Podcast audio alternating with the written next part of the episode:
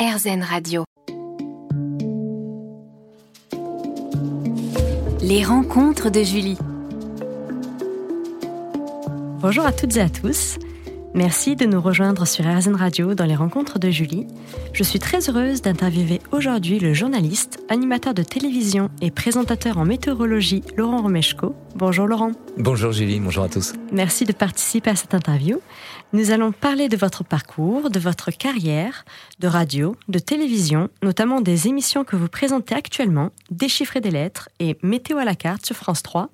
Laurent Romeshko sur RZN Radio pour un entretien d'une heure. Ça commence juste après cette parenthèse musicale. Les rencontres de Julie.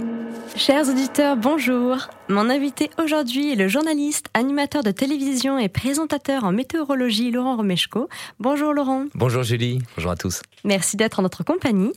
Vous présentez sur France 3 les émissions Météo à la carte du lundi au vendredi à 12h55 avec Marine Vigne et des chiffres et des lettres diffusés les samedis et dimanches à 17h10 avec Blandine Mère et Stéphane Cronier. Faisons pour commencer un petit flashback. Quel enfant étiez-vous? Alors, euh, il y a un petit côté Dr. Jekyll et Mr. Hyde. J'étais un, enfant sage en apparence. Mm-hmm. Euh, l'enfant qui était discret et qu'on soupçonnait pas de la, de la bêtise, voire de la, de la connerie qui venait d'être faite. Ah. Donc je passais comme ça un petit peu entre les gouttes, mais euh, à côté de ça, j'avais une bonne bande de copains et, et en fait, voilà, j'ai, je me suis, je me suis bien amusé. Mais j'avais ce côté, ce côté discret et quelque part. Euh, je me faisais pas souvent gauler. C'est beau. Et, ça, c'était ça, c'était pas mal. C'était une, c'était une performance. En effet. Mais, euh, mais oui, oui, j'avais ce, j'avais ce don quelque part, cette double, cette double facette. Oui. Un manque de franchise, peut-être, je ne sais pas. et quels étaient vos rêves pour le futur? Alors, euh... quel métier souhaitiez-vous exercer? Alors, je suis passé par plein de phases. Alors, pompier, non. Mais par contre, je suis passé par la phase, la phase policier à un moment aussi. Euh, ça, j'y ai, j'y ai pensé. J'ai eu, alors je me souviens, je devais avoir 13-14 euh, ans. Je me suis fasciné pour les, euh, les décors de théâtre. Mhm. Et, euh, j'en ai fait, j'en ai fait pas mal d'ailleurs. Je trouvais ça absolument formidable. Je faisais des maquettes en balsa avec, euh, mais qui étaient peintes et tout, avec ah des, carrément des, mises en scène, des décors de théâtre. Donc je pense qu'à un moment, si j'avais poussé le bouchon un peu plus loin, j'aurais pu, euh, j'aurais pu être décorateur de théâtre, euh, voilà, fabriquer de la, de la déco pour des pièces. ça m'est passé. J'ai eu, euh, après mon bac, ne sachant pas trop où aller, euh, effectivement une, une envie euh, de, faire une carrière judiciaire et pourquoi pas mhm. la, la, police ou la magistrature. Je suis parti en fac de droit pour ça. Et c'est à, à, ce moment-là, quand j'étais en, en, en, fac de, de droit, à l'époque, euh, c'était le début des, des radios qu'on disait libres, en tout cas les premières radios. Et là, euh, j'ai commencé à faire de la radio sur un, un hasard de rencontre. Et je me suis rendu compte que bah, finalement, euh, la radio, en tout cas dans un premier temps, la radio, c'était euh, vraiment le métier que je voulais faire. Ah Donc j'ai bifurqué vers une, une, formation de journaliste mhm. à ce moment-là, à partir de ma troisième année de droit, et, euh, et c'était parti, c'était parti comme ça. Donc j'ai eu ces, ces deux, trois phases à peu près d'orientation professionnelle, d'envie en tout cas. Oui, mm. d'accord. Et avez-vous des modèles, des animateurs favoris? Ah, des animateurs, des modèles. Euh, je sais pas si ce sont des modèles. En tout cas, ce sont des gens qui m'ont qui m'ont inspiré, qui ont mhm. fait qu'on fait évoluer euh, le, le métier. Moi, je pense qu'il y en a un euh, qui a euh, considérablement euh, dépoussiéré le métier d'animateur. On sortait quand même de d'animateurs qui s'appelaient euh, Guy Lux ou Zitrone ou voilà. Et, et je pense qu'un De Chavannes, quand il est arrivé à la fin des années 80, il a vraiment apporté un, un souffle nouveau et, et, il a vraiment été novateur. Il a il a vraiment euh, reconstruit ce, ce métier et, et, reconsidéré aussi le métier de le métier d'animateur. Donc voilà. Euh, donc euh, donc Christophe De Chavannes. Euh, Nagui. Nagui est quelqu'un, voilà, je, je pense qu'il a beaucoup apporté, et un ton, un ton nouveau aussi. Mhm. Voilà, ce sont les deux personnes que je pourrais citer. Après, il y en a plein d'autres qui ont du talent, mais qui sont plutôt de cette veine-là. Ceux qui ont ouvert la voie, euh, pour moi, sont plutôt euh, les deux que je viens de vous citer. D'accord. Et pour devenir animateur de télé, y a-t-il des formations ou des écoles spécialisées? Alors, il doit certainement y en avoir. Moi, ça s'est vraiment fait par hasard. C'est-à-dire que moi, j'ai commencé, moi, j'étais journaliste à la, à la rédaction et j'ai commencé à faire un peu d'antenne, mais vraiment sur un malentendu.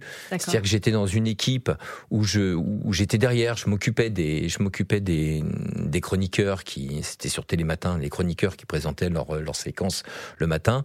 Je travaillais moi dans dans l'ombre et, euh, et mon contrat se terminait. Je voulais continuer. J'ai eu une bonne idée enfin une bonne idée, c'est ce qu'on m'a dit. Euh, j'ai eu une idée en tout cas de, de chronique mhm. que j'ai proposée au producteur à l'époque, mais j'avais jamais fait d'antenne. Donc je lui ai proposé une, une chronique en, en off, avec de l'illustration. Simplement, je voulais pas qu'il prenne le risque de me mettre à l'antenne. J'avais pas demandé ça. Je voulais absolument que ma chronique soit acceptée. Et le producteur de l'époque m'a dit mais euh, mais pourquoi tu veux pas la faire à l'antenne? Je dis bah parce que j'ai jamais fait d'antenne et je veux pas prendre de risques. Et euh, il m'a dit bah, écoute, on dit on fait un essai et puis on verra bien si si ça marche pas, euh, tu la feras effectivement en com, en voilà. Ah, Laurent, on va savoir la suite juste après une petite parenthèse musicale. Attention suspense. les rencontres de Julie. Mon invité aujourd'hui dans les rencontres de Julie est Laurent Romeshko. Laurent, alors, on parlait de ses débuts dans l'animation télé. Et alors, alors que s'est-il passé Et je me souviens, j'ai fait, j'ai fait ces essais et euh, en remontant euh, une heure après dans le bureau du producteur, il me dit, euh, il me dit bah écoute, c'est vachement bien. Il me dit tu vas commencer la semaine prochaine à l'antenne. Donc ça a commencé comme ça, ah mais vraiment sur un sur un malentendu. Je voulais pas faire d'antenne, moi, je voulais je voulais bosser quoi, tout simplement. et puis il m'a dit bah si si, vas-y. Et puis tout s'est enchaîné quand même assez assez rapidement. Mhm. Donc c'est pour ça que je dis que je suis arrivé un peu par hasard à l'antenne. Maintenant des formations d'animateur je sais qu'il y a des, il y a des écoles, et puis même les écoles de journalisme hein, euh, forment de plus en plus aujourd'hui à la caméra et à l'antenne, mhm. ce qu'on ne faisait pas forcément euh, à l'époque, quoi. Et puis après, c'est un truc, euh, voilà, il faut avoir envie de le faire, et puis, et puis, puis avoir de l'empathie dans le, dans le regard, dans l'attitude. Enfin bon, je ne sais pas s'il y, y, a une recette miracle. Hmm. Oui. Et vous avez travaillé à la radio de 1982 à 1985 sur RFM, Autoroute FM. Était-ce déjà pour présenter la météo? Non, non, pas du tout. Pas du tout. Non, non, non, je présentais. J'ai présenté sur RFM, je faisais de l'info. Mhm. euh, j'ai fait euh, bah, autoroute FM de, de, de, de l'info également. Oui. Euh, et c'était une création de radio, donc ça c'était super bien parce qu'il y a une véritable émulation quand on quand une radio se crée. C'était les premières radios de réseau autoroutier. Oui, et même si sur le papier comme ça on se dit oh, bah ouais bon c'est une radio d'autoroute, mais en fait non c'était vachement bien parce que c'était le début d'une aventure. Ça, c'était top. Puis j'ai commencé aussi euh, au tout début sur une radio associative euh, dans les Yvelines, là où j'ai grandi. Donc là, mhm. c'était assez marrant aussi.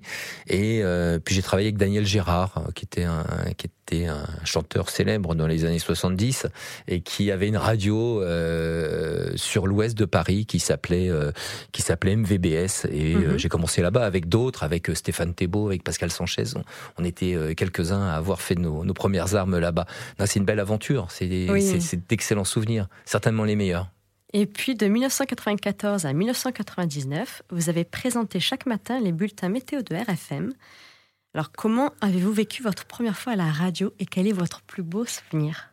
Alors les, alors les, les premières fois à la radio, c'était vraiment radio associative en 82 où là c'était, euh, moi on m'avait dit, euh, bah tiens si tu veux, il y a une tranche qui est libre euh, le vendredi entre 18h et 20h. Je suis arrivé avec Mehdi, j'ai passé mes, les disques que j'aimais bien, j'ai raconté, je pense qu'il y avait que j'avais trois potes et puis ma famille qui devait écouter, mais en même temps c'était c'était super bien.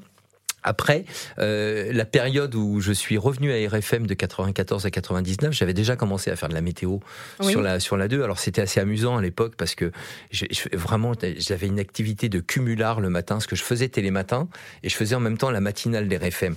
Alors l'avantage c'est qu'à l'époque on était euh, euh, France 2 était avenue Montaigne et Europe 1 était euh, ce qu'on était dans le code Europe 1 était rue François 1er ah. et donc en fait tous les matins entre 6h et 9h les gens du quartier pouvaient me voir bam, je faisais le, je faisais le bulletin euh, à, 6, à 7h27 sur la, sur la 2 en direct télé. Oui. Et je retraversais l'avenue le, Montaigne et je retournais à RFM. et là, à 7h32, j'étais à la radio en direct. Ouais, c'était. Alors là, je faisais, ma, je faisais ma séance de sport euh, matinale. Toutes les demi-heures, je me faisais les allers-retours comme ça. Donc ça, c'était assez, assez marrant. Vous avez par la suite fait carrière à la télévision. Vous avez travaillé pour Antenne 2, devenue France 2, Canal J, Paris Première, France 3. Comment y êtes-vous parvenu? Alors, euh, la 2, antenne 2, quand je suis, quand je suis arrivé, je suis arrivé, euh, j'ai un petit peu de temps, je vais vous, je vais vous raconter l'histoire, parce que je bossais en radio à l'époque, et la radio où je travaillais, qui était une, une radio régionale, euh, le, le, patron avait, euh, avait un tuyau pour faire une interview de Super Supertramp, qui passait à, à Bercy. Et donc, euh, J'étais peut-être le seul à me débrouiller un petit peu en anglais. Bref, c'est moi qui y vais avec euh, avec mon agra. Je fais l'interview, je la monte, je la diffuse. Et puis j'étais déjà en école de journalisme mhm. et je fais une copie cassette que je file à mon prof de radio. Oui. Euh, à l'école de journalisme. Et euh, mon prof de radio, Philippe Abitboul, qui était sur France Inter à l'époque, euh, quelques deux trois semaines après, en, en, cours, il dit, il nous demande, il nous dit, j'ai une proposition de stage mhm. pour les enfants du rock sur sur Antenne 2 qui ça intéresse? Forcément, il y a une forêt de bras qui se lève. dont je fais partie, mais mhm. je suis tout au fond et je mesure pas 1m92, donc euh, on voit à peine. Et là, il sait pas qui choisir, et il dit, mais il y a Romeshko qui m'a fait écouter une interview de Supertramp qui était vachement bien. Il est où? Je dis ouais, je suis là, je suis là. Et, il me dit bah, ça vous intéresse? Dis ouais, ouais, ça m'intéresse. Et c'est comme ça que j'ai mis mon premier pied à la télévision sur Antenne 2. Ça a commencé de cette manière. Et puis après à faire du reportage et puis faire de, de l'antenne. Mais voilà, c'est tout. Il y a toujours une histoire derrière. Oui. Merci Laurent. Je vous en prie. À tout de suite sur RZN Radio.